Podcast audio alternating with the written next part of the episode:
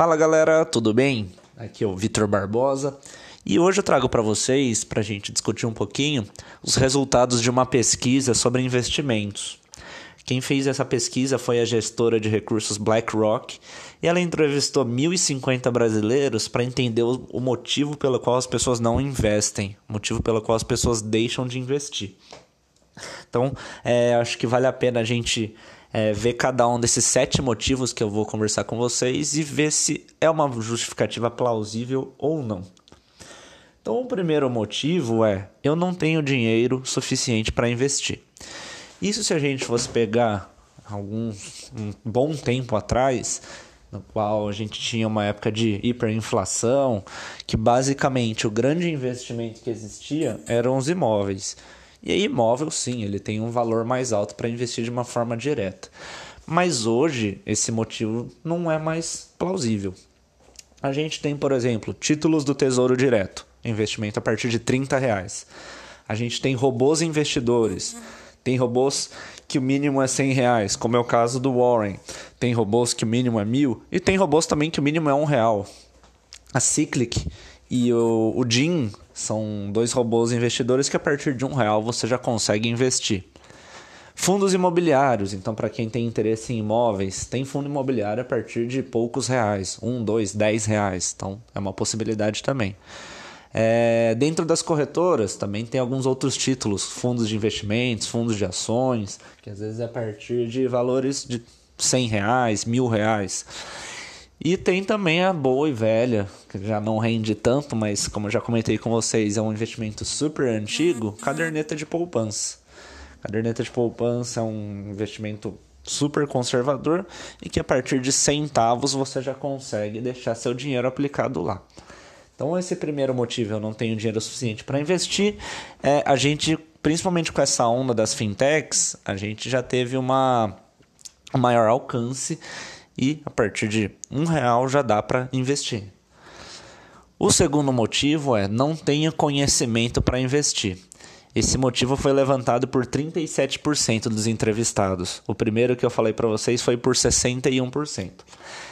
Não tenho conhecimento para investir. Isso, se a gente for ver, é uma realidade de boa parte dos brasileiros, porque é, muita gente não aprendeu, não teve matérias de educação financeira, matérias de lidar com o dinheiro. Então, se depender da base, muita gente não aprendeu. Mas, por outro lado, temos inúmeras iniciativas que possibilitam capacitação nesse aspecto de educação financeira, diretamente falando dos investimentos. Então, você tem hoje em dia muito canal no YouTube com conteúdo gratuito, você tem e-books, você tem blogs, sites, podcasts como esse da GFC, você tem livros e você também pode contratar consultorias, assessorias. Então, é, não ter conhecimento acaba sendo um motivo, mas que a pessoa não pode deixar isso levar. Tem que falar, bom, justamente por não ter, eu vou atrás para conseguir é, aumentar a minha capacitação. O motivo 3 é tenho medo de perder tudo. 19% das pessoas que responderam atribuíram essa causa de não investir. Já comentei com vocês a ideia de risco. Nas finanças, no dinheiro, a gente sempre está sujeito a risco. Não só nas finanças, mas na vida. Estou atravessando a rua, posso ser atropelado. Estou de carro, posso sofrer um acidente. Vários riscos que a gente acaba podendo lidar no dia a dia. Claro que quando o assunto é dinheiro, o risco é uma coisa que assusta um pouco mais. As pessoas não querem perder dinheiro. Então, justamente por isso, existem regulamentações, instituições credenciadoras, regras, leis, normas para proteger os usuários. Então, as pessoas podem muito bem escolher um investimento que não tem nenhuma regra, nenhuma garantia, por exemplo, criptomoedas. Ou quero ter investimento com garantias mais conservadores.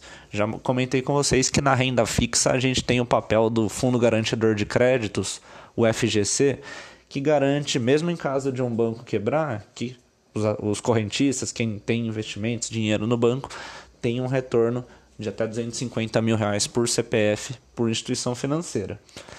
Além disso, finanças também é importante a gente pensar na diversificação. Até para quando é um dinheiro que eu não preciso de imediato, eu posso estar disposto a correr um pouco mais de risco para ter um retorno maior. Então é naquela ideia. Antes de investir, eu levanto os meus objetivos. Um deles é importante ser uma, uma reserva de emergência, outro, por exemplo, uma aposentadoria, e eu vou diversificando os meus investimentos de acordo com esses objetivos. Lembrando que, ah, não quero porque o, o, os bancos já tiveram problema lá atrás na época do Collor, teve confisco da poupança. As, as leis, as regras mudaram muito e a ideia é que também as pessoas invistam para o dinheiro não ficar todo dentro de casa ou que o dinheiro não fique todo na carteira ou todo no mesmo banco. Às vezes, deixando em casa, a gente tem um risco de um assalto, pegar fogo. É, se a gente pensar também na ideia de andar com o dinheiro, eu posso muito bem ser assaltado. Então, o risco ele acaba existindo em qualquer circunstância e o investimento ele vai ajudar a gente a, a diluir isso. Então, é olhar investimentos que têm é, autorização de existirem de acordo com o Banco Central, com a Comissão de Valores Mobiliários, com a Ambima, nas plataformas, seja corretora, seja robô, seja banco, vejo como que a reputação no Reclame Aqui, nos, no Procon, para ter uma forma que o dinheiro me traga também retorno, mas segurança se for o que eu desejo. Motivo 4 é tenho medo de não ter controle. 11% dos entrevistados afirmaram que esse é, é um motivo para não investirem. Dinheiro é uma coisa que a gente tem que ter controle em qualquer circunstância, seja investimento, seja na nossa conta, seja no nosso bolso. O controle é fundamental porque senão o dinheiro ele vai embora, ele acaba, ele é um recurso escasso. Nos investimentos, aí a gente tem alguns investimentos que exigem um maior controle e investimentos que existem menos, de acordo com a carteira de cada um. Mas eu posso muito bem, por meio do, do banco, da corretora, acompanhar lá os meus investimentos principalmente se eles forem mais conservadores, eu não preciso ficar controlando o tempo inteiro. Eu vou deixar lá uma renda fixa até o vencimento. Eu vou é, trabalhando o investimento de acordo com o prazo e o objetivo que eu tenho. Se eu já tenho uma carteira mais composta, aí é legal. De repente eu fazer uma planilha, ou existem alguns aplicativos que ajudam também a controlar investimentos. Então tem o Kinvo, tem algumas opções legais de aplicativos que ajudam nisso. Ou eu posso terceirizar isso para alguém. Eu quero algum consultor financeiro para me ajudar na, na questão de controle de, do, dos investimentos. Agora, não posso deixar de investir por medo de não ter controle. O investimento é justamente ajuda por ser um dinheiro que está separado, é um dinheiro que está rendendo. Se eu deixo esse dinheiro parado na minha conta, provavelmente esse dinheiro ele vai ser muito mais fácil de ser usado e ele pode perder o poder de compra. Eu acabo, meu bolso acaba perdendo o poder de compra por conta da inflação. Motivo 5. Não confio no sistema financeiro. 10% das pessoas afirmaram essa frase.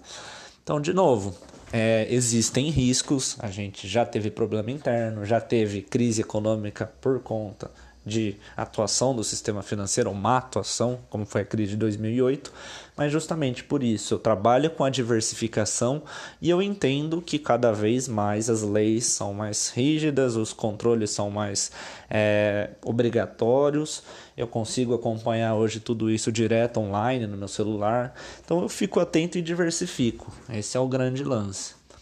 Motivo 6: investir não é para alguém como eu.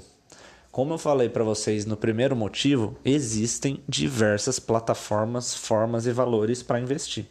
Então esse papo que investir não é para alguém como eu não pode existir. Todo mundo precisa investir para pelo menos ter o dinheiro acompanhando e mantendo o poder de compra e para realizar objetivos.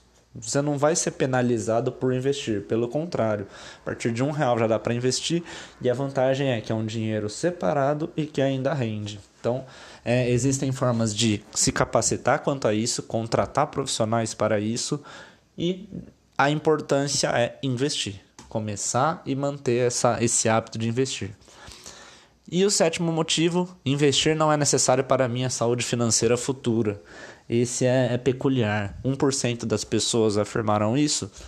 De um lado, podemos ter pessoas que já têm muito dinheiro, já tem, herdou, ganhou muito, mesmo assim, seria interessante investir, porque pelo menos, mesmo num investimento tradicional, o, o poder de compra vai sendo mantido, o investimento vai caminhando junto com a inflação. Se você deixa o dinheiro parado em casa, na conta bancária, você não tem essa. Esse, você vai perdendo, na verdade, né, o poder de compra ao longo dos anos.